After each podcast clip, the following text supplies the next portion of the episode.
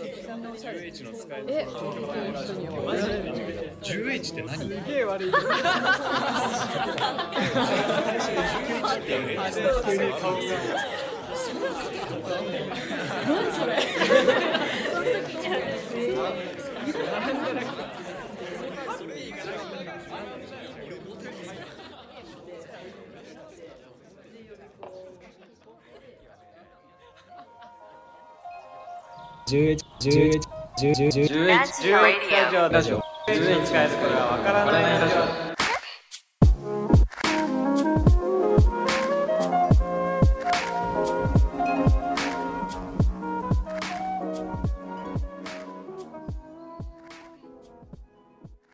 今週も始まりました 10H の使いどころがわからないラジオ略して10ラジのケンジですよろしくお願いします、えー今回は第14回目の10ラジのお時間となります、えー前回はですね山形涼子さんをゲストに迎えてトークしたんですけどまあなんというかそうですねまあたくさん喋ってもらって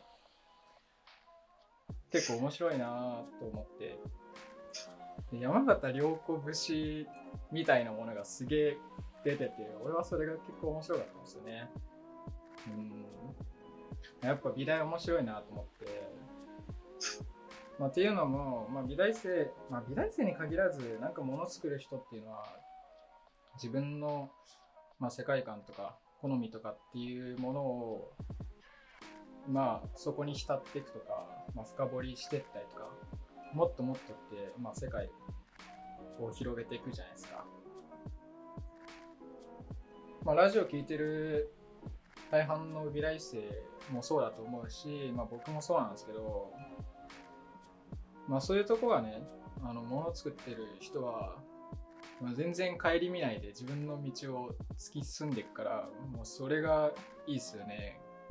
もうこっちとしてもめちゃめちゃ気持ちいいっていうかまあ、それが涼子さんにも出ててもうそれがすごい良かったっていう感じですね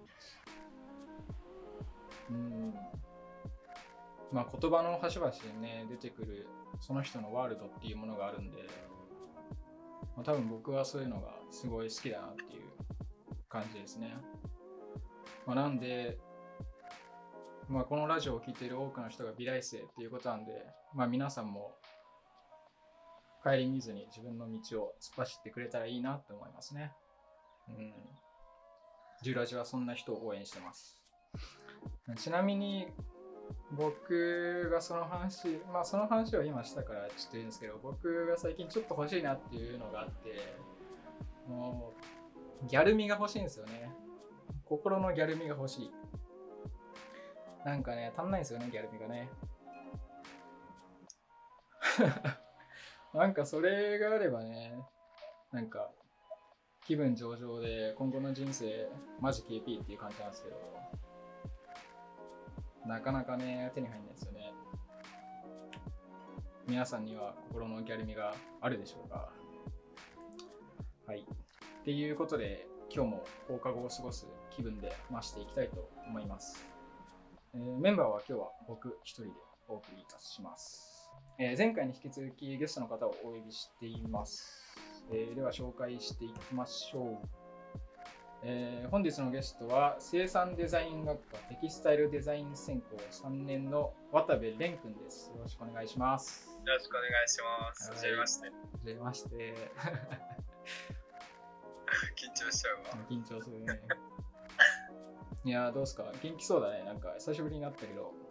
そうですね。でも自粛期間長すぎて、ちょっと狂い気味、今狂い気味なんですけど、ああ、生気活持がちいい気持ちいい反面、自宅学習がいいなっていう反面って感じですね。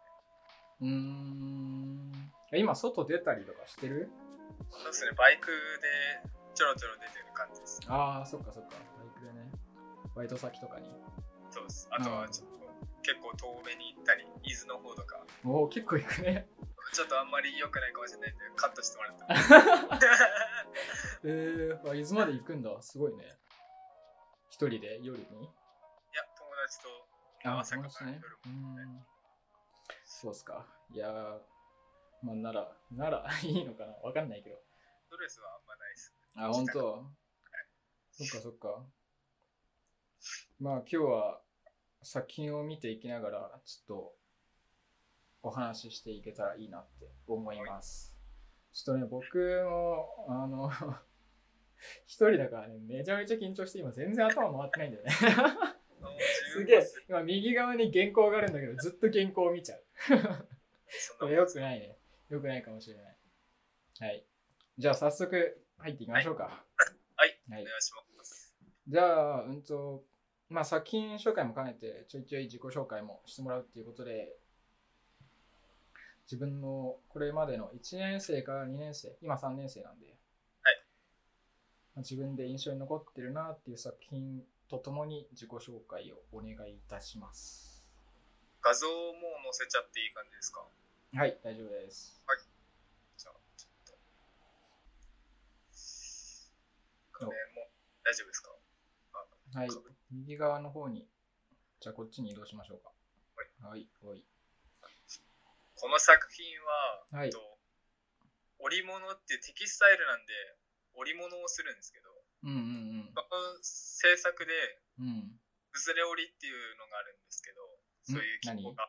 崩れ織りっていう技法があって、ぶずれつづれ、つづれです。あ、つづれね。そう ごめですんごめん。つづれ織りっていう技法があって、うん。その技法は、なんか、糸で絵を描くって言われてる技法で、普通織物って言ったら、なんかパターンみたいに、うん。こう同じ柄が続くとか、もう一単調に四角い布が出来上がるみたいなイメージあると思うんですけど、うんうん糸で絵を描くっていうコンセプトっていうかそういう技法で不定形にもできるしこうやって好きな感じになんか形を区切って描けるっていう素晴らしい技法でこれを大学に入って初めて作った織物の制作なんですけどうん、へーこれがなんかめちゃくちゃうまくいってうん。すごいもうこれ1年の最初に作ったんですけど あ、これ1さ年生なのそうです1年のなんだろうでかい作品1番目みたいなものなんですけどこへえ。の作品作った時になんかまあ教授からめっちゃうん。 「おいめっちゃいいよ」って言われて「 びっくりしちゃった」って言われて「こんな作品作れるんだ」みたいなこと言われておうそれが嬉しくてうんなんかテレオリ今もハマっててずっとやってるんですけどうーん。この作品今3年になってもなんだろう教授から「いやあの作品は良かったね」って言われるぐらいちょっと評判良くてああ、そうなんだ。すごい。でこの何を作ってるかって多分パッと見ちゃ分かんないと思うんですけどうん。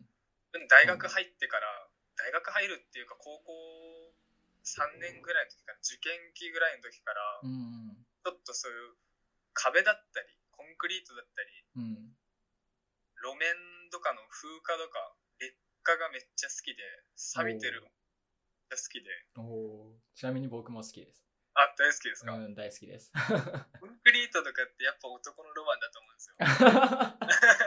んですよ男のロマンか。うん。 男のロマンですななんか無骨さみたいな無骨さみたいなうーん、なるほどねな。んかでなんか自然にできるのになんかあのかっこよさみたいな美しさみたいなのがとにかく好きでうん。写真をいくつか撮っててその写真をもとにデザインを何パターンか考えてうん。結局こうなったんですけどへえ。例え。ばなんだろうここのこれ矢印って出てますか出てないです。 口頭で説明してもらえますかじゃあ右上のうん。と作品の右上の白い部分わかりますかはい、わかります。そこが、まあ、普通のコンクリート壁みたいな真っ白いコンクリート壁でうん。ですこれわかるかな拡大するとわかるんですけど、うん。このつづれ折り飛ばし糸って言っうてん。間開けることができるんですよ飛ばし糸。そうです。なんか普通に折っていくと、なんか布がいできるんですけど、うん。飛ばし糸すると、糸だけが残るんですよ。縦糸と横糸なんですけど、うん。と飛ばし糸すると縦糸しか残らないみたいへえ。そこだうな。結果が残んなくて、普通は縦横で折られてるから、んうんうん。いけないんですけど、背景は。そこを飛ばし糸すると、なんか縦糸しか残らないので、うん。てるんですよ、後ろが。へえ、そんなことできるんだ。そうなんですよ。織物って結構そういう技法使ってたりするんですけど、し、するは違うな。へー、まあ、つる織りとかであるんですよ、そういうのうーん、が。初めて知った。でその劣化が好きなんで、そうんの壁が剥がれた感じをどう表現するかって迷ったあげくっていうか、うん最終的にこうなったみたいな。うーん。こういう表現がいいなと思って乱用しまくってうん。結果なんかいい方向に転んでおひょーみたいなああ、そういうことなんだ。色味も全部そのグレートーンでうん、抑えそうだね。そうですうん、統一感出して一枚の作品にしたのでそれが良かったのかなと思っておーでもなんか最近の悩みが最近の悩み。最近の悩みなんですけど、うん。ずっとそういうグレートーンが大好きすぎてグレートーンばっかしかつく使わなくなったらうん、あ激しい色が使えなくなるっていうああ、激しい色をどうやって使っていいのか分かんなくて差し色ですらもなんかそういう激しい色が使えなくて選んああ、そうなんだ。ですよね今、へえ。まあ、頑張ってそういう傾向とか使っていこうっていうおお、意識的おにすす。めなんですけどへえ。でも、このね、グレーな感じで統一されてるのもすごいかっこいいけどね。そうですね俺も本当グレートーンってすごく使いやすいと思ってるんで すよなんか無逃理げしてて、別に無理して使うことないんじゃないのいやそうなんですけどなんか変化が欲しいなと思ってそろそろああ、自分でも飽きてきちゃうんですよちょっとうん。そう3年ぐらい続けちゃってるんでもう高校後半からなんで なんかそろそろ他の人の作品見ると、うんそういう激しい色とかあるじゃないですか蛍光イエローに原色の赤と青をキーって使ってるみたいな、うん例えばマティスとかの絵だったりうん。こういうのが本当にもうかっけえなってなっちゃってそれをやりたいんだけどやってみるとなんかグレートーンになっちゃって 全然違う幼稚な絵になっちゃったりするのがすごいネックでへえ。あ、そうなんだ。今ちょっと頑張っているところですなるほどね。ちなみに、この、そのさっきコンクリートが白い部分って言ってたじゃない。これはそれ以外の部分も何かをあそう表でしてするの結構いっぱいあるんですよコンセプトが、なんか、ぱっと見、6種類 ?5 種、5、6種類あるよね。なんかね。なんかなんだろうこのピンク色の色は普通に赤カビなんですけど、浴槽高にできる赤カビをイメージしててああ、赤カビね。でうん。点だと伝わんないんですけどうん。ペルシャ織りっていう織り方があるんですよ、うん毛足を長くしてモサモサにするみたいうなん。うん。うん。ここのちょっとモザイクっぽくなってるありま場す所ね。あるんですよ。うん。ここペルシャ織りになっててうん。山に山になってるんですよ。山になってて立体になってるんですよ。そこがうん。あのカビカっビてこう帽子状になってモサモサしてるじゃないですか。うん。それを表すためにこのペルシャ織りでモサモサ感を出してへえー、なるほどね。しかも統一感を出したいので、うんここで使ってる色味を全部もう束にしてペルシャ織りにしてるんですよああ、やっぱそういう全こと部なんだ。この織りにしか使ってない色で、うん。まあ、カビを表現してるって感じですなるほど。うっすらだけど、やっぱ色味が見えるね。そううーん。えそのペルシャ織りっていうのは、うんと山になってるっていうのは触っ触ってわかるあもう触ってわかります結構2センチぐらいの高さはありますのあ、そうなんだ。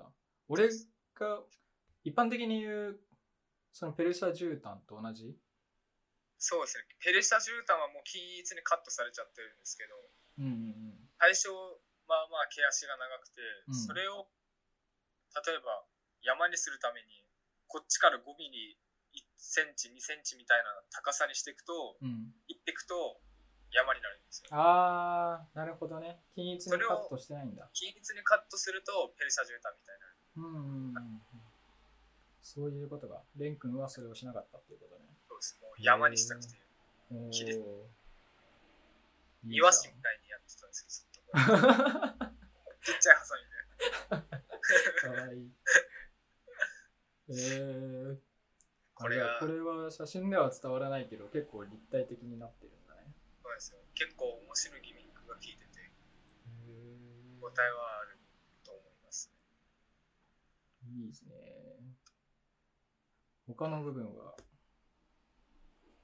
他は、なんだろう、埃だったり、このグレーなところは埃だったり、あー水色の部分は、普通に風化するのにう何んがあるかって考えた時に、水がうんうんつくのが結構そのカビとか風化の原因になるんじゃないかなと思って、水色は、その水うん。うんうんうん多い。うーんはい。あ、そういうことなんだ。そうです。へえ、いいね。それがアクセントになってる気がする。そうですね。なんか青と赤が使いたくて、もううん。グレートーンの青と赤をめっちゃハマってたんで、そのグレーとうん。グレーの青とうん。あのちょっとグレーっぽい赤を使うのがこの時期ずっとハマってて、ああ、そうなんだ。多分何の作品見返してもこの3色大体入ってるんですよ。先え生、ちょっとやめたらって言われるぐらい異常なぐらい使ってたんで、ー、おー絵描く時もこういう色使っちゃってたんえー、ですよ。そうなんだ。そんぐらい好きなんだ。大好きなんですよ。グレートーンの青はマジで大好きなんですよ。うーん。いいね。へえー。綴り折りか、全然しなかったな。これ結構自宅でも簡単にできちゃうんで、あ、本当キーケースとか作ったじゃないですか、この前。自分。キーケース、はい。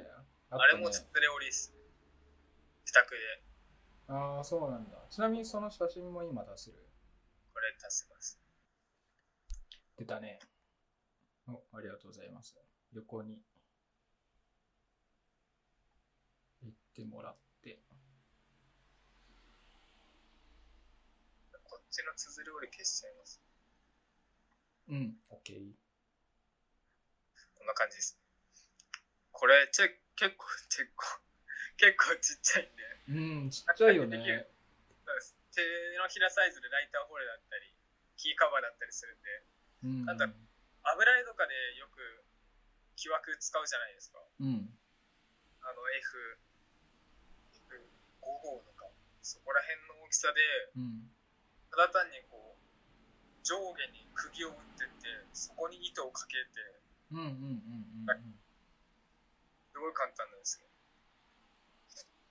うんうん。へえ糸とそれで作ったんだ。それだけでできちゃうんで、もう、めちゃくちゃ楽しいです。暇つぶしに は。えー、フレームも分解できるんで、簡単に持ち運びできるんですよ。うん。そうだよね。俺も5、6個分解したことあるよ。分解、うん。今も残ってる。玉火って、廃材置き場にめっちゃ落ちてあるじゃないですか。ね、めっちゃあるよね、あれね。ありますよね。あれのおかげで助かって ます。本当だよ。俺にとっても廃材置き場は宝庫みたいなもんだかあれ、方向っすね。あれは素晴らしい。プロジェクターとか落ちてる下に。 ら。俺が1年生の時さ、初めて廃材置き場行ったらさ、マック落ちてたよ。マジですか、うん。やばくないですかディスプイ。レイ、デスクトップの。 iMac か。置いとくなよ。 絶対ダメでしょ。え取ーっちゃ、うすごーって思って。あと他にもなんか、電子レンジとかすごいっすよね。ね、落ちてるしね充。実してますよね、あそこ。あそこはすごい。まあでもあんま人に来られても 奪われるかもしれない。ま奪あわでれもるかすごい量あるからね、あそこはね。大丈夫だよね。この、うーんと、ライターケースとキーケース、キーカバいいかも。ーは課題の延長なんだもんね。そうですね。課題です。それこそ1年の時の綴りをが楽しかったので、あれこれ3年になってから ?2 年か。2年の時に、まあ、芸祭になんか出展するみたいになった時うんうに、んうん作ってみようかなっていう軽い気持ちで作ったら楽しくてずっとやってるみたいへな感じです。えいやーいいね。ここ、さっきのさ、あの、大きい作品あったじゃん。それとは違って割と鮮やかめだと思うんだけどそれはさっき言ってたその派手な色を使いたいっていうことでちょっと色味が増してるってことかなそうですね、もうグレーとかを極力使わないようにカラーを使うって思ってたんですけど、うんあ知らんうちにグレー使ってるん ですよね。なんか使っちゃうんですよね。手癖やんいっぱい使ってる、作ってると、なんかグレーに手出しがち です。でもちょっとずつ鮮やかな紫とかうんうんうん黄色とか使うようになったんで、まあ自分的には成長したか おな。ーそうなんだ。へえ。これは、どうなんだろう。課題じゃないっていうことで結構気持ちは気持ちいいなっていう感じで作ってる感じ。そうですね、ただ単に楽しいなと思って、何に追われることもなく、おーまあ、なんだろう、自分で暇な時に縫製するみたいな、うんうんうん。予防するような感覚の感じで作ってるみたいな。なるほどね。えー、いやー、これいいね。芸祭の時もめちゃめちゃ作ってたもんね。めっちゃ作りましたね。 あれでも、家で綴れ折りすると、うん。ハウスダストがっていう問題が一番悲しいんですよ。あ、そうなのだからめっちゃくしゃみ止まんないんですよ、一人で。家の中で折って。行った瞬間にくしゃみが止まらなくなるみたいな。えー、それでもやるのそれでもやります。みんなでもやる。ジムじゃん。取り込まれてるね。そうなんですよ。なんか、テキスタイル入ってよかったのかもしれないな、みたいな。あの最初めっちゃ不安だったんですよ、テキスタイル入るの。ーあ、そうななんの忙しいみたいな。本当に嫌いなんで忙しいの。いおーまあ、レン君結構マイペースだもんね。や、そうなんですよ。高校の時とか、うん。あの、なんだろう、みんな制作してるみたいな、そういう時間あるじゃないですか、授業時間。うん。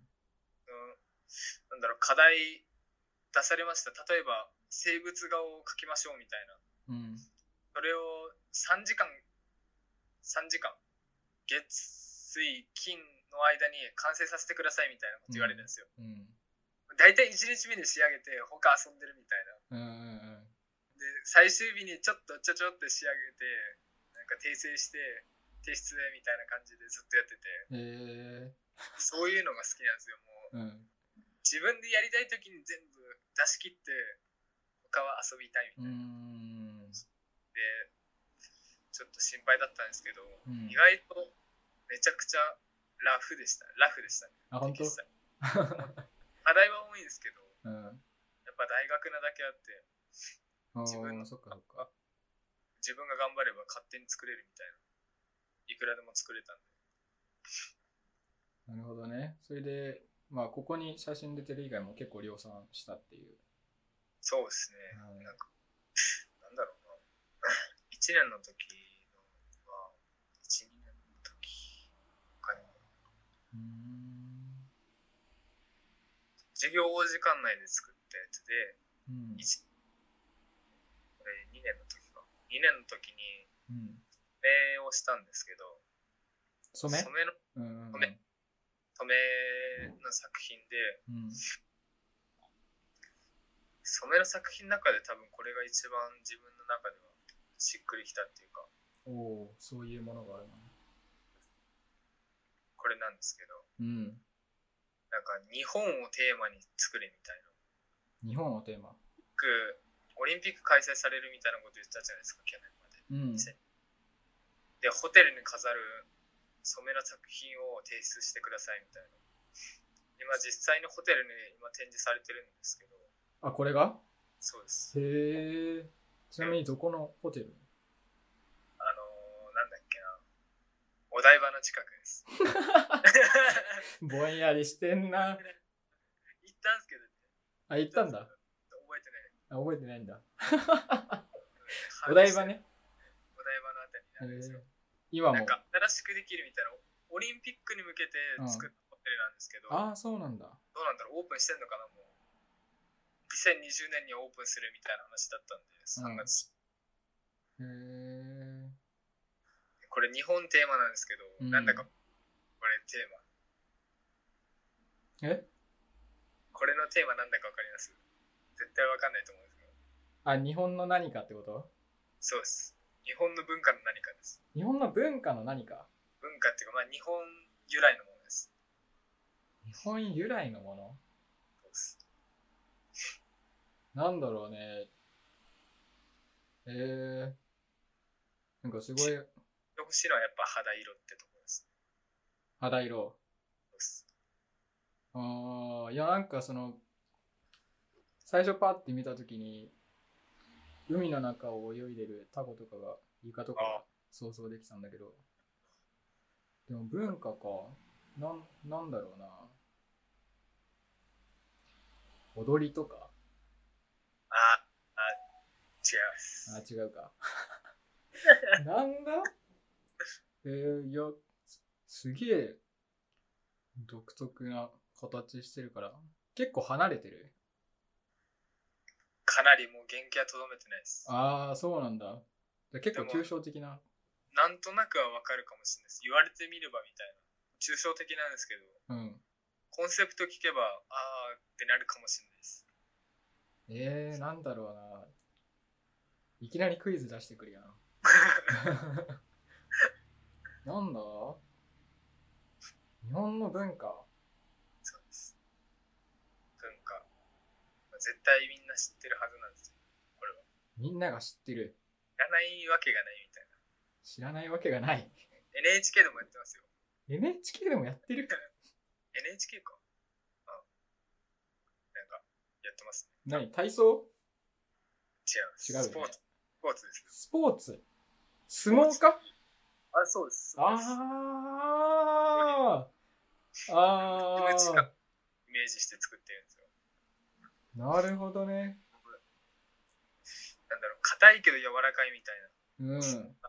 張りのある、この肌を抽象的に捉えて、うん。この水色にかぶってる肌色の部分はその張り手とかの後にできるあをイメージしてて、でちょっとピンク色っぽい肌のところは張り手された後のうん。ちょっと赤い肌みたいうーん。なな、るまあ、ほどね抽象的に合体へえ。面白いね。確かに言われてみれば、相撲、相撲にも見えなくもない。というより見えてくる、相撲に。無口な感じにうん。へえ、相撲か。ですよなんかわかんないですけど相撲にはまってたんですよね相撲にハマっててた。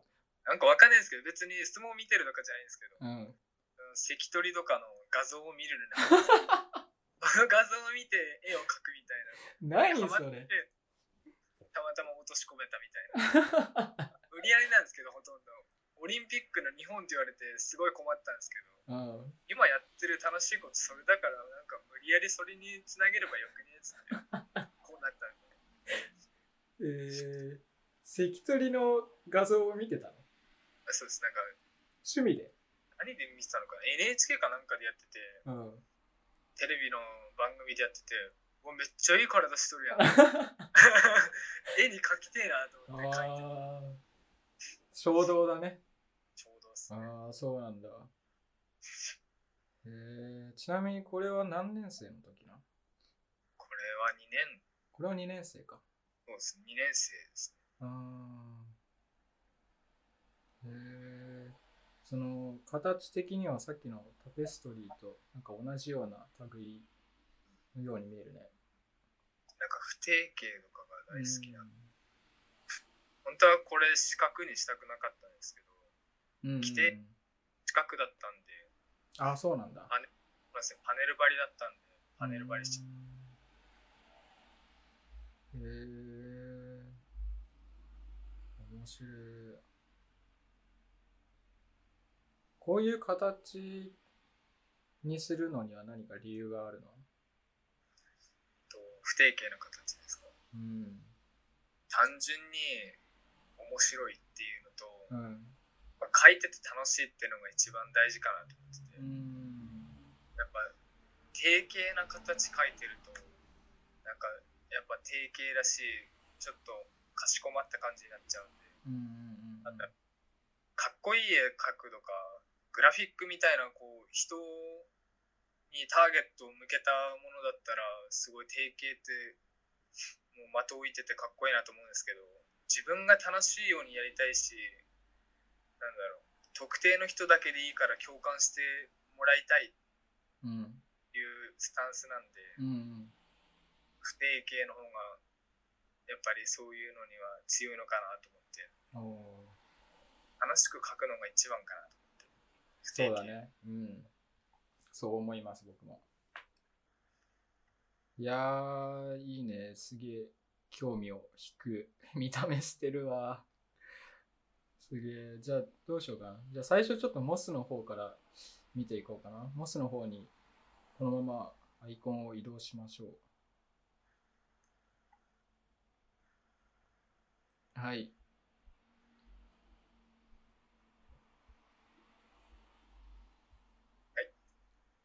これも一応課題なんだもんね。形そうですうん。2年生の時。 2年生ですねこれ結構最後の方かなああ、そうなんだ。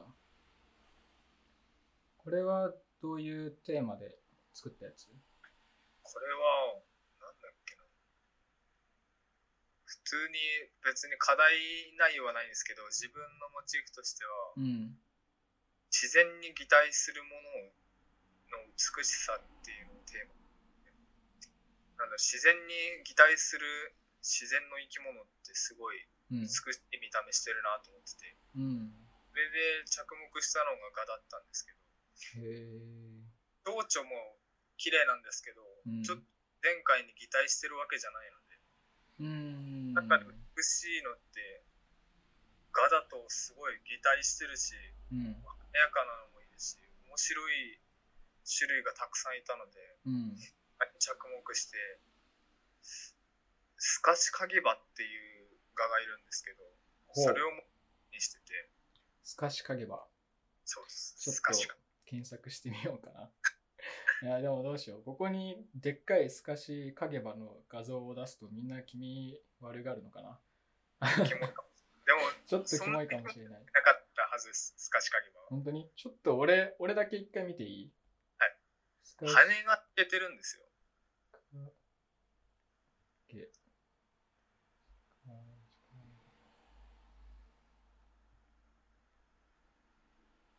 あ、間違っちゃった。すかしか。けあ。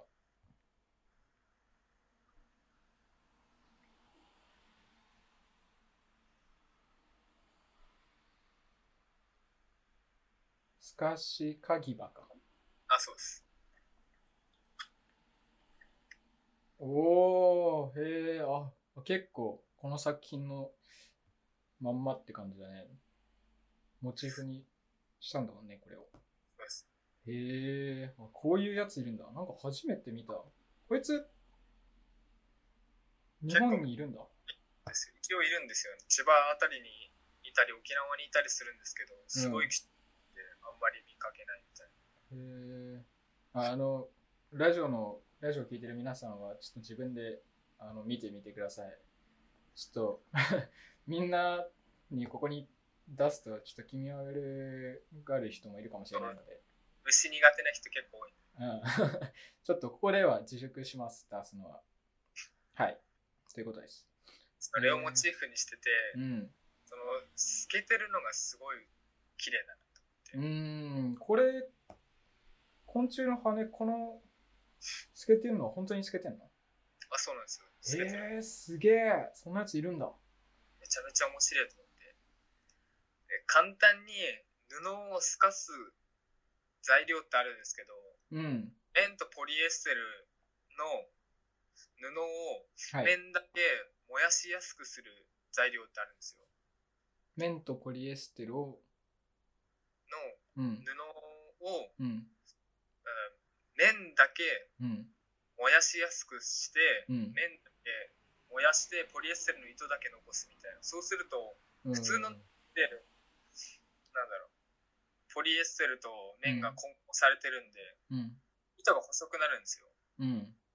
燃やされるとそうなるとその部分だけ透けて見えるみたいな。なるほど。へえそんな技術があるんだ。そうなんですよ。オパール加工って言うんですけオどパール加工。オパール、オパールみたいになるからみたいな。オパール加工っていうのがあっへて、ーうん。技術を応用して、うん。普通の木綿の生地を、これ何メートルだったかな ?2 メートル50センチかける1メートル80センチぐらいあるんですけうど、ん。あ、全体でそうですこの作品が。こので製か品、めいね。ちゃめちゃでかいんですけうど、ん。この布に、蛾の下絵を描いて、うん。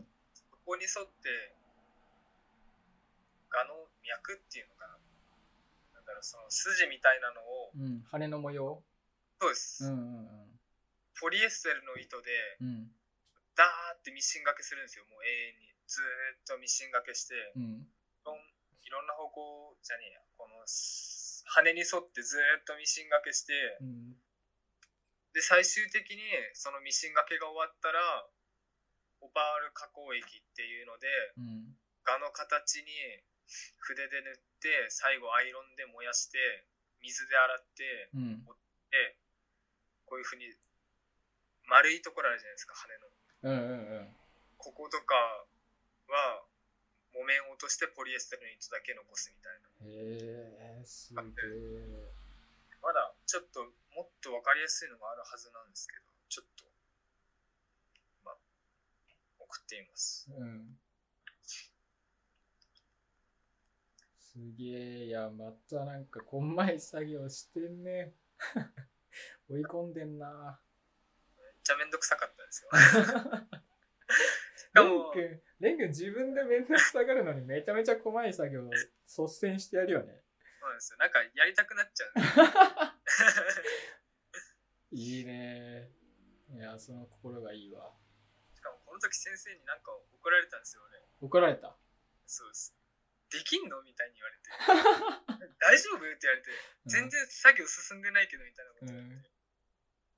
1日2日でもうなんかとりあえず学校に来てやるみたいな染めを1日で終わらせて、えあとは帰って徹夜してやるみたいなめっちゃ計画性ないんですけどえ まさかい。やばいやばいって言いながら俺を知ってるレン君いつもそうなんだけど。 そうなんですよ。自分で追い込まれないとできないんですよね。ダメな性格なんですよ。どういうことさっきあんなに忙しいの嫌だとか言ってたのに。とかしてるの嫌なんですよ。だから嫌なん ですよ。これどうにかせえよ。どうにかしたいんですよ。いでやもめっちゃ面白いな最近頑張ってますよ。あ、そうななんか早めに終わらせた方が楽じゃんみたいなことに気づいて。のうん。もっと早く気づいてる。大学3年 で。えー、いや、面白い。アイロンで溶けるんだ。そうです。 熱を加えると燃えるんですよ。燃えるっていうか焦げるんですよ。生地が。うん。へーなんでそこを水で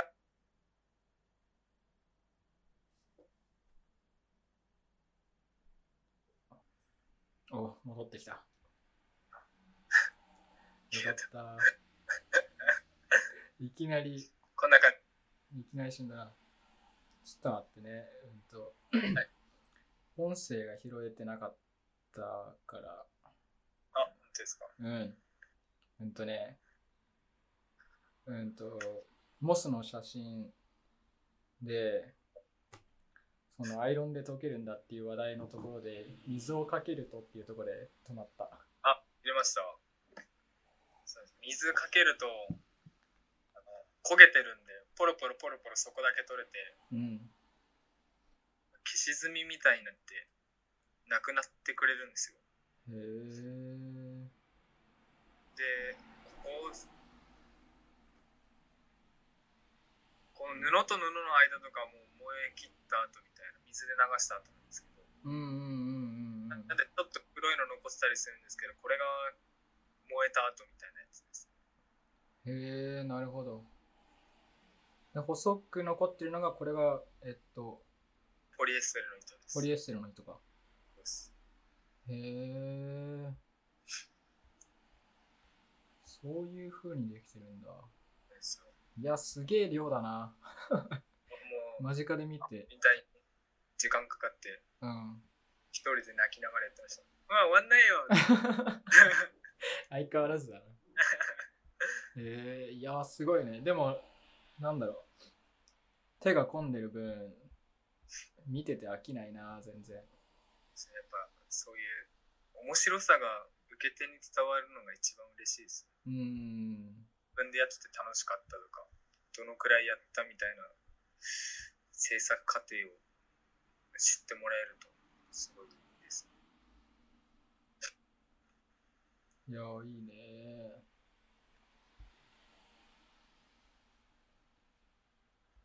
これが2年の最後の染め課題だったはずです。多分、俺の記憶が正しければ。なるほど。へえ。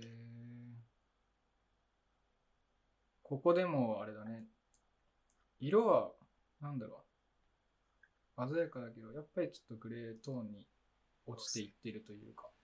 アースカラーとか、そっち系に。うーん。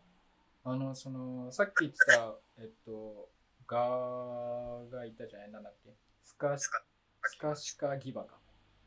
スカシカギバ。の、この、うーんと、なんつうんだろう。リアルな色味に合わせなかったんだね。あーと、確か、スカシカギバと、もうん。う一匹いたんですよ。なんだっけな。殺虫、忘れちゃったな。なんなんだっけ。ガギバガガってやつかな。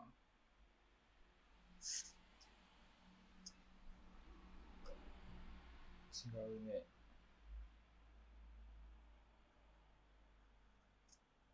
なんか、うん。もう一匹が、日本の中で一番でかい顔を調べてて、日本の中で一番でかいか。カギバを、なんだっけな。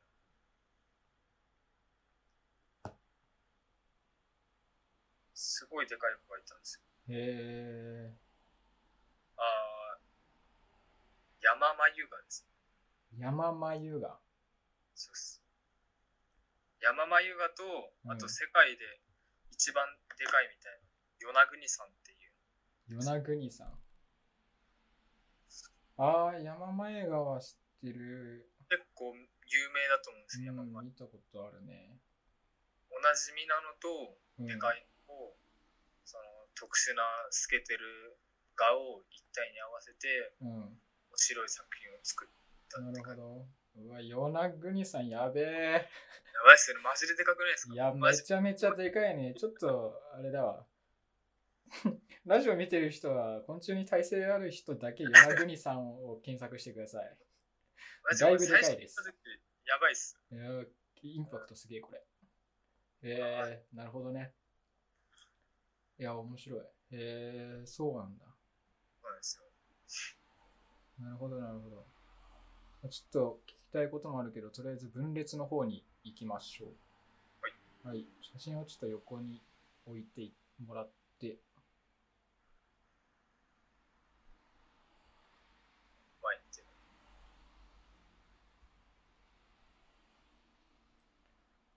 じゃあ、うーんとどうしようかな。下の方に移動しようかな。それ、下の方に3つ並んでる状態でいいよ。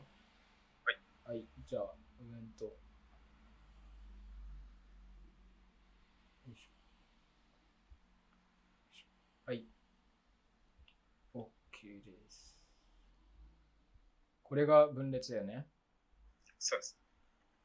これもまた、レン君の作品はなん、なんて言うんだろう。まあ、俺が知らないだけかもしれないけど、なんか、他の人がやんない表現方法をするから、すごい見てて面白いんだよな、個人的にな。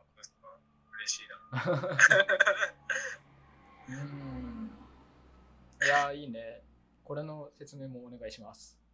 これは、うんなんだっけな、課題をよく忘れるんですよ。申し訳ないですけど、どんな課題だったか忘れちゃううん、んですよ。いや、いいよ。テーマ覚えてるテーマを覚えてるんですよ。あ生物に着目してて、あ、はい。生物の細胞分裂を、うんうんうん。なんだっけな民族技法みたいなプライスプリットっていう技法なんですよこれプライスプリット。そうですね。プライスプリットっていう、糸の中に糸を通してみたいな、うんうんうん。頑丈な、結構分厚い布に出来上がる技法なんですけど、それを使って、そのプライスプリットで作った部分が、うん棒の部分で、分裂した細胞の部分で、うん。ここの水色の部分、はい。間をつないでる水色の部分がテグスでテグスをうん。酸性染料で染めてあ、これ染めてんだ、テグス。そうですね水え色で染めて、あ、そうなんだ。そうですでそれを編んでつないでるって感じです編み物えー、テグス染まるんだっていうか。染まっちゃうんですよそれに驚いてる、今、俺は。えー、すげえ。がっつり染めるにはもうちょっとちゃんとやんないといけないんですけど軽く薄く染める程度なら酸性染料でへえ面白い。なるほど。いや、まさに俺が聞きたかったことを今言ってくれたんだけど、その、この作品のテーマが細胞分裂って言ってたじゃないはい。その、レン君の他の作品を見てて、その、すごい気になるのは、なんかね、その、モそのモスを作ったりとか、その、この分裂のやつやったりとか、なんだろう生物に興味があるのかなと思ってそうですねその生態とかちょっと面白いなんだろう生態とうんあと、この、もうめっちゃ子供な発言になるんですけど、はい透明なのと、うんこう離れたところを何か透明なものでつなげてるのがめっちゃ好きなんですよ。ああそうなんだへえあんまり良くないですけど、はは発言というか、表現としては良くないんですけど、ただただそれが好きみたいな、それを取り入れたくなっちゃうみたいあな。あそうなんだ例えばクリアファイルに、うんマジックペンでベタ塗りされた絵とかめっちゃ好きなんですよ。普通にキャンパス、うん木のキャンパスにうん普通に木目のところに描かれたりとかが好きなんですよ例えばうんキャンパスに下背景色を塗って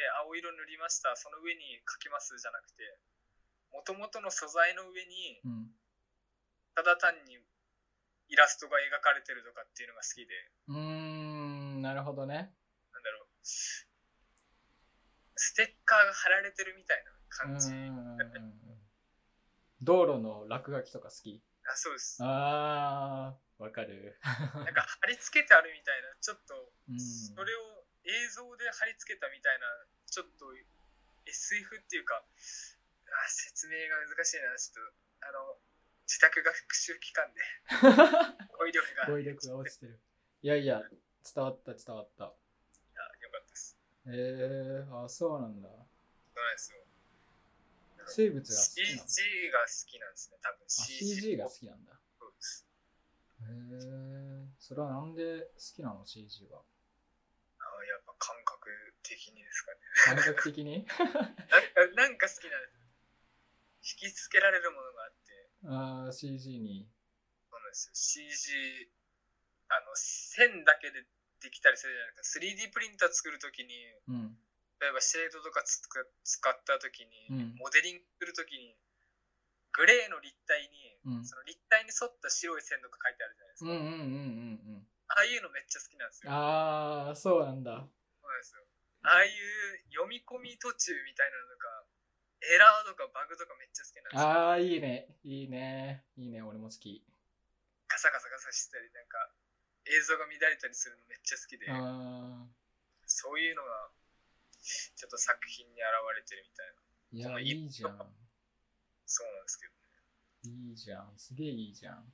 私ただの、ただの俺の好みと一緒っていう。やっぱ似てるかもしれないですね。ツボすぎてやばい。ただ褒める会になっちゃう、ま た。りょうこさんの時も、ちょっと、あの、ななこさんがめっちゃ褒めたら、これ、よいしょラジオだねって言ってた。よいしょラジオ。全然別にそんなつもりなかった。いや、まあ、好きなものがあると、よいしょしたくなるね。したくなりますね。へえそうなんだ。やっぱり生物に興味があるのね。そうですね。生物にも興味ありますね。やっぱ人うん体一番興味あるかもしれないです。人体そうですね。その肌色とか、うーん。すごい好きかもしれないです。へえ。それはなんで好きだなっていうふうに思ってるのなんか作品に落とし込むときに、うん。一番様になるっていうか、絵になるような気がして、うんうんうん。生物描くのもいいんですけど、やっぱその生物自体も人工的に作られたものなんで、なんだろう、あんまり面白くないっていうのも、生物描いてる人の申し訳ないんで、あんまり言わないんですけど、ああ、なるほどね。生体物描くだけじゃ自分が描いてるから面白くないってことか。人体の方が常に経年劣化してるのがわかるみたいうんうんうん。な、焼き具合だったり、その毛穴一本一本だったり、うん肌の色が一人一人違うかったりするのがすごいうーん。面白いんで。なんかそれでもって一番身近じゃないですかうんうんうん。肌とかそういうのに着目するのってすごい面白いしお作品にすればするほどなんかもっと追求したいってなって結局人体をモチーフにすることが多いみたいーへなえ、そうなんだ。そうですねいいね。えー、その人体、生物は、うんと、絵がダメなのか。生物は別にいいのか。テーマとしては。僕は全然大丈夫なんですけどなんかなんか物足りなく感じちゃうんですよねああ、なるほどね。じゃあ生物じゃなくてやっぱり人間ってことなんだ。そうですうーんなるほどなるほどへえそれもあってじゃあこの分裂のうんとなんだっけスプリットスプリットライスプリットの編んでるところのこの色は肌そうですね肌人体と色かでそういうことか黄色人種となうん黒人とその黒人とかもう全部混ぜていろんなその人種的なうんので、まあ、表現できるものを全て表現したいなと思うーんってやったんですけど、ちょっと染めが下手すぎて色が全然オレンジ色になっちゃうっていう事件が発生したんですけどあこの紐も染めてるんだそうですおーじゃあ全部染めてるんだねここは出ますおおー。へえ。そういう作品なのか、これは。そうなんですよこれはそのインスタグラムでちょっと写真見たけど、結構手のひらサイズだよね。そうですねこの両手持ちできる心臓ぐらいの大きさみたいなあ、心臓ぐらいなんだ。へえそうそう。かわいい。そうなんだ家にね。あ、家にあるのあります遊びに行った時に触るわ。全い然いね。なるほどね。うーん。そのサイズ感に何か意味はあるのそう最初は本当はもっと大きくできれば1メートルぐらいで作ろうとしてたんですけどおーうんうんうん。まあちょっと材料が届かなかったっていうのもああってあ、そういうことなんだ。サイズダウンみたいなスケールダウンになっちゃったんですけどうん結果的にその心臓みたいな大きさなんで結果的にそのサイズも良かったのかなみたいうなん。うーん。そうだね、自分試みとしてはやっぱ1メートルぐらいの結構巨大な一つの生物としてうん。誕生する前みたいな感じでおー作れたんでいいかなと思ってますえーいやー、いいね。なんか、逆に見る側としては、このぐらいのサイズ感の方が入り込みやすいというか。もしかしたらでもなんか先生に言われたのがうん。面白いんだけどちっちゃいのはちっちゃいなりに面白いけどうん。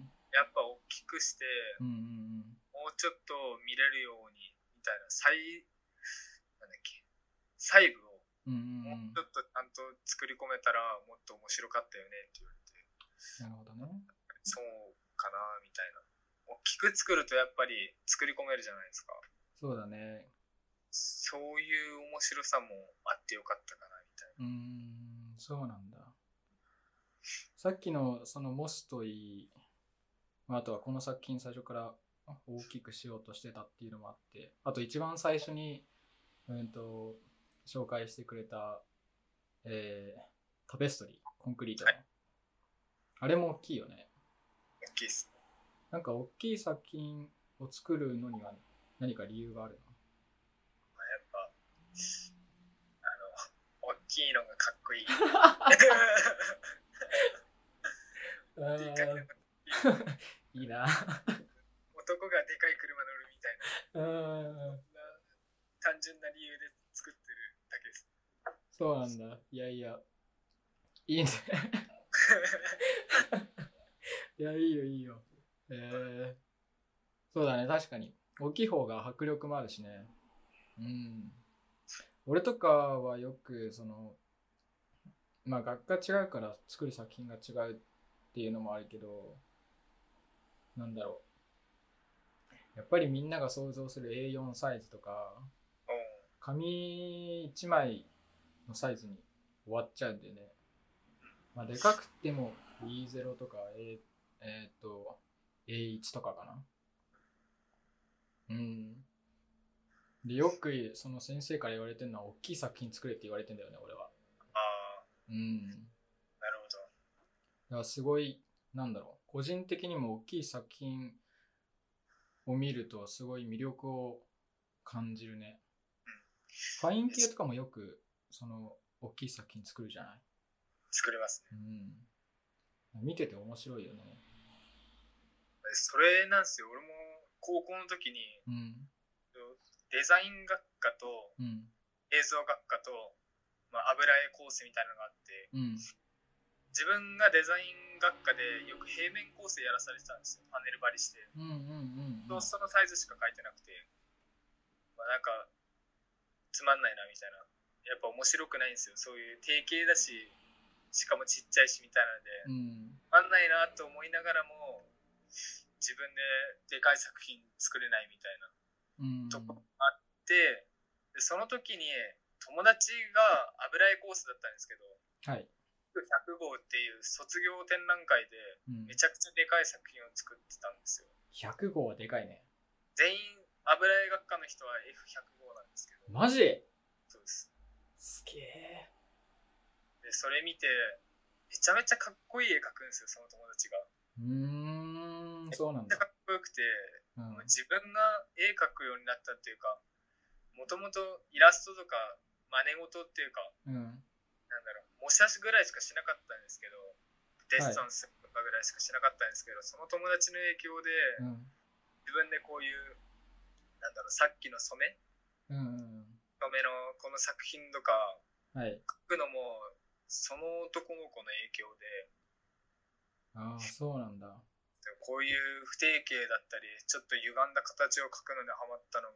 うんまあ友達の絵がかっこよくてうんもう描きてえなと思って描き始めたらだんだんだんだん自分の作風が生まれ始めたみたいなへえなるほどねむさびってるんですけどあ危なむさいびの子なんだそうですねめちゃくちゃかっこいい絵描きますめちゃめちゃいいじゃん次のゲスト紹介してややばいっすよまあひげひげひげぼうぼうでおおすげえなちょっとお願いしますね考えとこう あ話してみてなるほどねうーん個人的になんだろうそのレン君ドローイングが独特じゃないああそう独です特だなと思って見るんだけどいつもそれが高校からだったんだそうですねその高校3年終わりぐらいからですねそれまではもうずっとなんかもうそこにあるものを写真のように描くことだけしか頭になくうてーん面白いよ、絵を描くっていうよまありうんただただそこに目の前にあるものをどうやったら伝えやすいかっていうような絵しか描いてなかったうーんまあ受験期だからねそうですそうだよねそれ以前も全然自分らしい絵っていうのを描いたことなくてただ模写しててうまいねみたいなのがなかったのでうーん自分のの絵が描けるようになってからはすごい楽しくて結構絵描いたりしてました。ああ、そうなんだ。いや、いいね。ちなみに俺も最近、ドローイングにハマってますよ。ドローイングいいっすよいいね。よね。いいっすいいね。なんだろう。まあその絵をメインでやってる人とはももちろん比べるつもりは全くないんだけど、なんかみんなドローイングした方がいいなってすごい思あ、思います。うね。ね、めちゃめちゃ楽しいよね。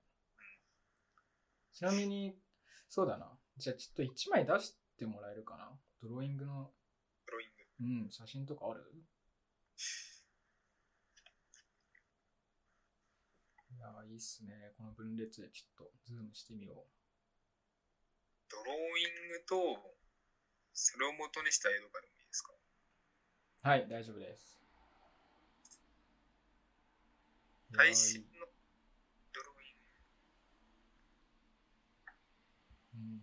うん言っちゃったかないいな、ツボだな。この分裂の真ん中のやつとか、糸が垂れてる感じとかすげえツボだ面白いっすよね。なんか、うん自分、この作業過程なんですけど、な。うん。つけた最中めっちゃいいじゃんと思って写真撮って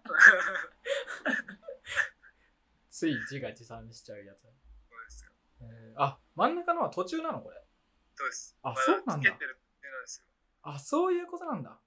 ええあ、じゃあ完成品が両端ってことそうです。あーこれは別々の作品かもしかして。いや、一つです。裏と表です。あーなるほどね。あ、じゃあ分裂で作ったやつは一つだけか。そうです。一つだけあです。あ、なるほど、なるほど。ええ真ん中のは途中なんだ。真ん中途中ですね。いい なああパのパーツをちょうど編んでつなげてる最中です。あこれがドローイングっていうか、ーお、ありがとう、ありがと作品なんですけど、う。でちょっと左下にお願いします。やりした。ちょっとここで大丈夫ですかはい。じゃあちょっとそっちに行きましょう。よいしょ。うーん。いや、いいね。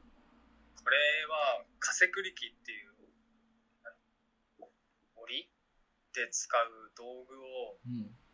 指すのを使って描く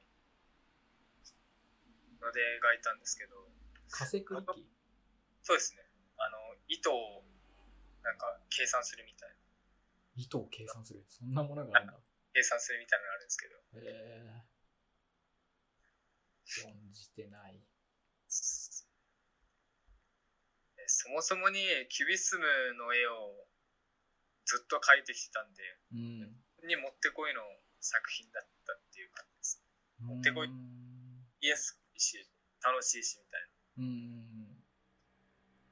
キュビスムはどうして好きなの何かやっぱきりっかけがあった面白いってところですかね見応えがあるっていうかなうんんどうやって描いてるんだろうみたいなどんだけ研究しても分かんない謎があるんでうんうんどうやったらこの形になるのか元々の原型って何なのかってやっぱり描いた本人にしか分かんない部分もあるしみたいなその面白さがあって形を崩すし前後感もなくなってる作品の面白さに気づいて、うわいいなぁと思ってキュビスムみたいな絵を描くようになりましたねうん。おーそうなんだ。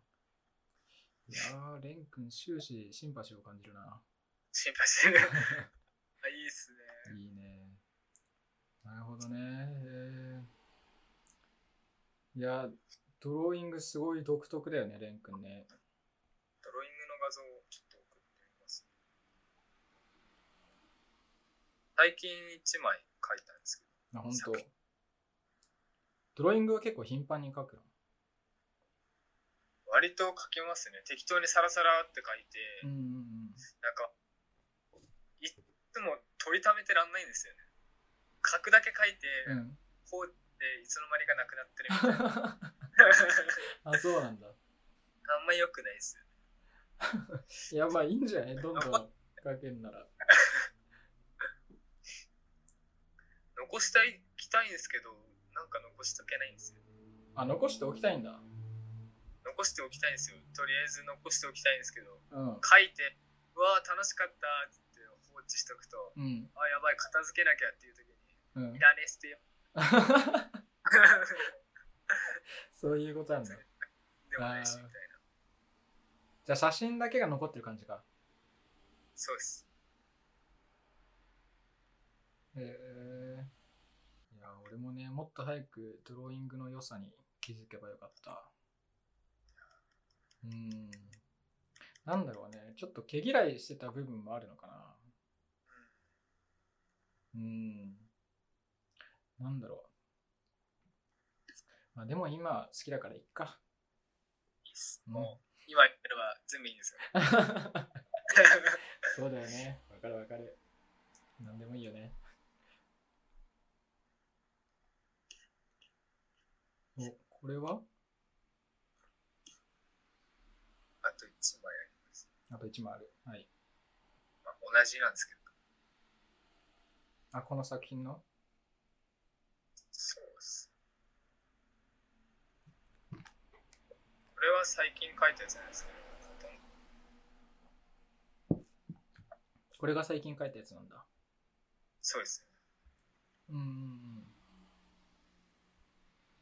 はい。これはうん。車廃車になった車のバンパー部分っていうかアッパー部分なんですけあこれもちへえど最近そういうのになんだろうアンダーカバーとかによくありがちなんですけどうん説明が入ってるみたいな、例えばアンダーカバーっていう服ブランドあるんですけど知ってる知ってる。えそのアンダーカバー風に行くと大体2000年代2000年前半2003年とかのブランドの時ってあポケットだったらここにポケットっていう印刷がしてあるんですよーあ、そうなんだ。でチップがあるとここになんかなんだろうポケットジッパーみたいなのが入ってたりするんですよその印字があここになんかカットとかあ。うん。レーザーカットが書いてあったりしてそういう説明的なのが面白いなと思っててなるほど。でいちいちそういう説明を入れるようにしててああ、いいね。これも合わせて作品みたいへえなんかその説明入ってるっていうのじゃないけどなんだろう12年ぐらい前とかはなんていうのかな結構文字が入ってる服を目にするようになったなって俺個人的に思うんだよね。なああそうですね確かに、ねあれとかすごい好きだったなああいうのがもうちょっと増えてもいいなと思うんだけどね。そうですうん。説明入ってると面白いよね。面白いですねなんか文字がいらんだろみたいな文字が入ってるのがいいですね、うしかーん、もわかる。えー別にあのニューヨークとかじゃないんですよ別にそういうわけじゃないんですけどどそういうのじゃないうん。ダメたなだんだ単よね、にニューヨークじゃね。説明文だったりダメなんですよロサンゼルスとかじゃだっせー。ラスベガスとかね。ラスベガスとか、アイラブニューヨークとか、どうどうしたって感じですけど、うーんちょっとそういうのじゃなくて、なんか、説明的な、そういうのが好きうで、んうんうん。いや、いいじゃないですか。いや、めっちゃわかる。めっちゃわかるわ。いいっすよね、本当に。その1年生の時に一緒に芸祭で販売をしたじゃない。しましたね。であの時にそのタグを使って作ってたけど俺結構あれずっと好きなんだよねあのあれ、わかります。めっちゃ好きっす。あれずっと好きなんだよねあれ、いいっすよね。あタグってめっちゃ良くないですかいやーわかるうちタグを外につけるっていう、その意味わかんない概念がめっちゃ好きなんですよ。うち に入ったものを外に出しちゃう。ちょっと自画自賛になっちゃうけど後々になってなんかあの方法で制作してすごい良かったなって思うああ、自分個人的には自分も好きな作品だったし、うん、すごい満足いってたな。確かにめっちゃかっこよかったですね、あれねは。あれいいよね。うん。あの、リスナーで気になる人は、インスタグラムでタグウェアって検索してもらえれば、多分出ます。アカウント、まだあったはず。タグで。うん、確かあるよね。タグウェア。いや、あの時はすごい楽しかったな。楽しかったっす。うん。いや、説明のやつはわかる待ってましたけど。ね。んやばかったっすよね、でも。めっちゃ切羽詰まってましい たよ。や、めっちゃ切羽詰まってたよ。もうやばいよ。俺発狂したもんだって。めっちゃ叫んでま した。ずっと起きてやってるみたいなあれはね、地獄だったね。地獄でしたね。 1年発狂しちゃいまし生で、あれ、芸祭が10月とか、あれ10月とかだっけ10月、そうっす、10月。 ?11 月とかだったよね。大体3で日、、もあ、そうそうそう。3日前からね、もう結構、ずっとレン君家にいたもんね。同棲してるんかっていうぐらい。ずっとご飯も作って、いろいろ芸祭中ずっといたもんね。言いましたね。楽しあかった。のあれですねちょっと説明しておくとそのタグウェアっていうのは、うん、と僕と今出演してくれてるレン君とあと同じグラフのあと,、えっと 10H メンバーのリチとあとグラフのもう2人を誘って1年生の時に芸祭で出店をしたんですよねフリマでねでまあみんな最初あれ夏休みの前あたりだっけ一緒にやろうっつったのそうですね、声かけてもらって。そうだよねファンに声かけてもらったのはもう、あれですね、バスケの新刊の時ですよ。だから5月ぐらいです。ああ5月かいやすげえダなチョウ服つああまあその時にね一緒にやろうっつってなんか最初みんなそれぞれ別のやつ作るみたいな感じだったよねねまあだけど夏休み明けてなんか気づいたら芸祭1ヶ月1ヶ月ちょっと前みたいな時期だったよねそう確かやばくねみいたいや、な。やばいよね。そうそう。まあ、その時期になって、で、あの、俺以外のグラフ3人は、なんか別にそんな服じゃなくてもいいかなみたいな感じだったけど、まあ、とりあえずみんなで服集めるかっつって、あの、大学の、東学にね、食堂の建物の外に段ボール、ペッてちっこいの置いて、いらない布とか服とか入れてくださいっつって置いといたからね。置いてきましたね。いっぱい集まりましたね、思っためよちゃめり。ちゃ集まったよね。袋3個分、4個分ぐらい集まりまし45リットルのゴミ袋だっけた。そうですね。ね、そんぐらいの大きさのやつが3つとかで、持ってレン君家まで行ったもんね。持って、行って、 面白いタグを見つけて剥がすっていう作業を。 2日3日ぐらいずっとそれやってたね。うん服からひたすらタグを剥がす作業。剥がして、どうやって作るか試行錯誤してみたいな。うーんそれを1回、 フリマ出店するっつってのに1ヶ月前にやる俺らがバカだと思う。そのまあちょっと計画よみたいな。ねきついきついっつっていやそれは遅くから始めたからだろうと思うけど本当に。いやでもあれは楽しかった楽しかったですよ。面白いです。うん本当に、あの作品は結構かっこいいなと思ってるんですよ。そうだねまだ持ってます、ね。一つ作ったの。あ本当俺も自分で3つとか4つ持ってるよおううんあのストックしといたやつストックしといたやつですうんね。一つだけ。あとたまに今でも作るななんかあんな感じのやつはおううん、俺もそのこのドローイングで話してくれたように説明とか入ってるのすごい好きだからいやーわかるよすごいわかるケンジさんが作ったガーゼのやつに印刷してるやつめっちゃ好きなんですよ。あー、あれね。あれ、やばかったっすよ、衝 撃が。やほんと。べえことしてる 人いる。あれ、超かっこよかったっすね。ありがとうございます。あれです。いや、嬉しいね。うーん。そうだな。グラフィッうんクは魅力的っすね、こっちの立場からすると。やっぱあ、そうなのかな。そうですね。よくインスタとかに上げてるじゃないですか。そういう画像、うんうんうんグラフィック。。うん。ああいうのがかっこいいんですよ。どんな、どんなセンスしとんだよ、みたいな。どうやったらこのデザインができんのみたい な。わかんないです、こっちの感覚としては。もう絵しかわかんない。デジタルでそんなデザインをできるみたいな。真似して自分もやってみたんですよ、その1年の時に。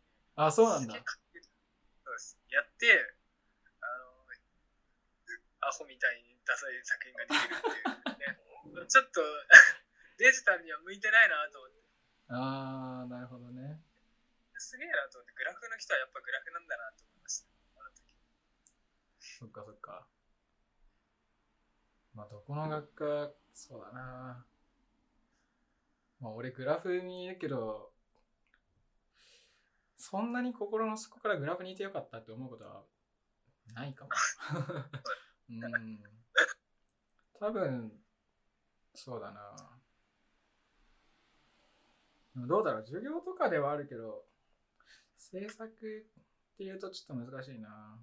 俺今すごい立体にハマってて立体を作るのが今すごい好きなんだけど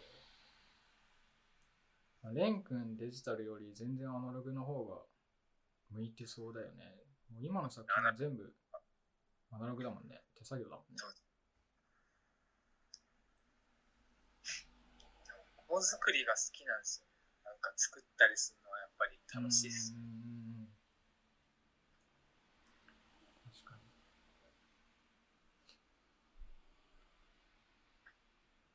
最近はなんか溶接とかにハマハマってるっていうかやってみたいなみたいな。手つけてみたいです、溶溶接。接そうです。なんで溶 接わかんないですけど。わかんないですけど、なんか溶接やりてえな、みたいな。あ漠然ーとそうなんだ漠然とね溶接できれば、なんか最強じゃねみたいうんな。なんかいけそうじゃないですか。家具とか作れそうじゃないですか、溶接できれば。あと、木木切れれば。あの溶接できなくても机作れるし棚とかも作れるよそうですよねそうなんですよ。なんか木、鉄あったらめっちゃ男らしくねみたいな。ああなるほどね溶接、まあ、ただのステータスとしてつけておきたいな、みたいな。うーんいいね溶接か溶接を取得したらそれもこうやって作品に転化されるんだろう転換してきますよ。がまた地獄のような日々が始まるんだろうな先生に怒られるかもしれない。まあ、できないでしょ、みたいな。 めっちゃウケるだってねたっつぁんとかなんかコンクリート作ってるしねコンクリート作ってますよ、いつねもう彼指輪も削って。彼もな、特殊だよな。コンクリートで指輪置き作った わ、とか言って。うーん。これから何をしたいのかっていう話をちょっと聞きたいかな。はい。まあ今こういう状況じゃないですか。。はいで、我々、まあ、たまびの学生もオンラインで授業やってるし、で家からほとんど出ないみたいな人間量産みたいな生活じゃん。俺も全然出てないし。まあそういう、まあこれからきっと学校も空いて、ちょっとずつ回復していくんだろうけど、でもこの今の生活の過程があるからこそできるとか考えられる今後の生活っていうものがあるじゃないですか。はい。制作に生かすこともしかり。それを踏まえて、なんか、まあ今影響を受けてることとかも話してもらえたらなと思います。今後、なんか挑戦したいこととかあるそうですね。リモートっていうか、なんだろうな、前からだったんですけど、うん。今回のリモートを機にちょっとやるようになったみたいなところあるんですけど、うん。インテリアを作るのがすごいハマってて、うんうんうん。テキスタイルとかってのもすごいいいなって思うんですけど、将来の就職的に。うん。インテリアに就職したいなと思って最近。へーテキスタイルのインテリアとインテリアを作るみたいな。あとは、オブジェクトただのインテリアオブジェクトみたいな。使わない家具みたいなのがすごいなと思ってて。置いてるだけでいいみたいな。普通のインテリアっていうか、オブジェクトですね。ただのアートみたいな。うん感じの作品を作るのもすごい楽しいかなと思って、うん、何になりたいかは特にあんまり決まってないんですけどうん。今の方向性的に言えばやっぱりイうんンテリアが一番強いかもしれないです、へえ、そうなんだ。インテリアね。そういえば、うんと、結構前に、その、何で作ったか俺は全然わからなかったんだけど、3D で、うんと、なんて言ったらいいのかな。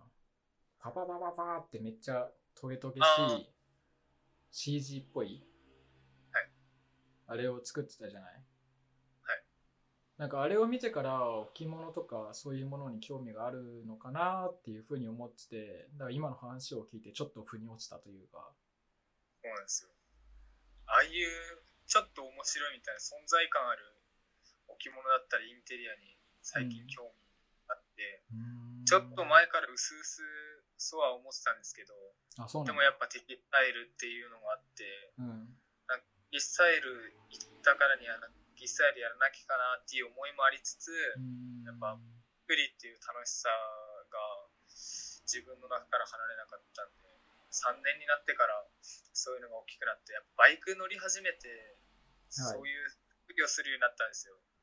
いろいろ自分でいじったり、カスタムしたりみたいな、塗装ったり、パテ持ったりみたいな、その作業してて、すごい楽しいなって思って、うんうんうんそれを作品にして、まあ、今後の就職とかその先とかアーティスト活動でもいいし、うんなんか自分でそういうのが続けられたら楽しく生活できるなと思ってこっちにするか、うんちょっと安定しないけどそういうアーティスト気質なもん方向に進むかうんそれとも安定したテキスタイルの、まあ、家具だったりじゅ家具じゃねえや絨毯だったりカーテンだったりのデザインにはい回るかすごい悩んでてうーんファッションにはもう多分行かないんですけどあそうなんだファッションの道はちょっともうやめてうんインテリアのずっと考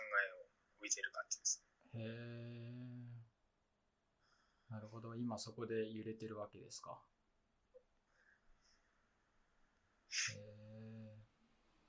えいやいいねなんかそっち行った方が作品的には強化されそうな表現強化されそうな感じだねレン君スタさんだもんねスタさんですザ表現みたいなねよかったスタに行かなくてよかっただから俺はもう学校をやめていたかもしれないそんなに、えー、そっかインテリアかそうでうすーね。んなるほどね。テキスタイルにいながらインテリアか。結構面白いね。でもテキスタイル行ってる人でもインテリアを考える人は他にもいる。います。いるよね。あーそうだよね。同世代にいるかわかんないですけど、その今までの時の制作とかでは結構いました。。ああ、そうなんだ。ちょうど、うんと、花火の卒展、まあ、今年、うん違うわ。えっと、もう去年度か。その卒業生の卒展がなくなったじゃないですか、コロナで。はいで、うんと、その中で、うんと、玉火のホームページの方で作品が載ってるのは知ってるはい。そこで見たんだよね、テキスタイルの今年の卒展の。あれは多分、うーんと、優秀なやつを載せてるのかないくつか選抜して載せてんだよね。そうだよね。はい。なんかそこにもインテリアっぽいのがあったような気がする。あ、マジですかうん。いや、記憶違いかもしれない。 ちょっとやばい。でも、うんと、あのー卒展の、うんと、まあ、年度ごとのカタログっていうのが、たまびで見れるじゃん。うんと、図書館とか、あとは、うんと、シムテルとかにも置いてあるじゃん。なんか俺、それを見たことあるんだけど、それのどっかの年度で、なんかインテリアを作ってる人がいたような気がするんだよね。いますね。紙で椅子作ってる人とかいたりします。ああ、そうなんだ。だから全然、なんつうんだろう。テキスタイルからインテリアっていうのも結構面白そうだなと思うね。うん。何がしたいっていう、そこまで明確に答えられないんですけど、やっぱり今んとこ漠然としてはって感じうーんでです。もなんていうんだろうその今説明してくれたこの作品たちを見てもその3次元でものを作るっていうことをずっとしてるようなそうですね。ねそうだよねなんか作品を見ても全然別に平面的じゃなくてそのモスにしてもまあペラなんだけどでも透けてその奥が見えるっていうことを考えるとすごい立体的まあそのなんつうんだろうこの俺らが存在してる現実で考えてるものかなっていうふうに思うし、まあ、他の作品も見た目的にも立体的だし、あとテーマの、うーんと、細胞分裂とか、人体っていうのもそういうところに根付いてて、うん、そういうことをやってきた人が作るインテリアってどんなもんかなってちょっと気になるよね。うん。キャンディさんの分析力がすごすぎるですね。ななんか、そのまんま自分が思ってるようなこと言うんで。俺ほんとそうなんですよ 3D っていうか平面で返してもやっぱ 3D に寄せたものが好きなんでうん。 3次元に起こしたいんですよやっぱりどうしても物として手に入れたいみたいうん。な感情があっていや、すごい大事だと思う、そういう考えは。うん。なんだろう。美大生はみんな、ものとして起こすべきだと思う。まあでも、そのな、まあなんつうんだろう、起こし方は人それぞれだと思うし、なん、なんていうのかな。今、デジタルの技術の中でも VR とか AR があるから、そのデジタルの中に存在する3次元みたいなものもあるから、まあ、必ずしも俺らが普通に見て触って楽しめるこの現実世界の中で作品を作るっていうことじゃないでも他の人はそうかもしれないけど蓮くんはそこでやっていきたいっていうことだもんねそうですねうんいやドローイングを見ててもすごいそこに興味があるんだろうなっていうのがすごいわかるね特にこの下のキュビズムに関心があったっていうこの大きなドローイングとかもめちゃめちゃ立体的にちゃんと陰影ついててうんいや面白い好きだないや嬉しいいぁ いや普通にねずっとツボなんだよなや俺もケンジさんの作品毎回ツボなんですよめっちゃいいね押しちゃうもんいいんですよパンパンパンパンパンってそれは嬉しいな。うん。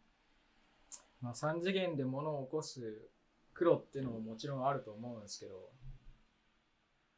レン君にとって、その、ものづくりっていうのは、どういうものなのかな自分を投影してる作品に。結構身体性が高いのかそう。なんだろうな。一番の理由としては、なうん。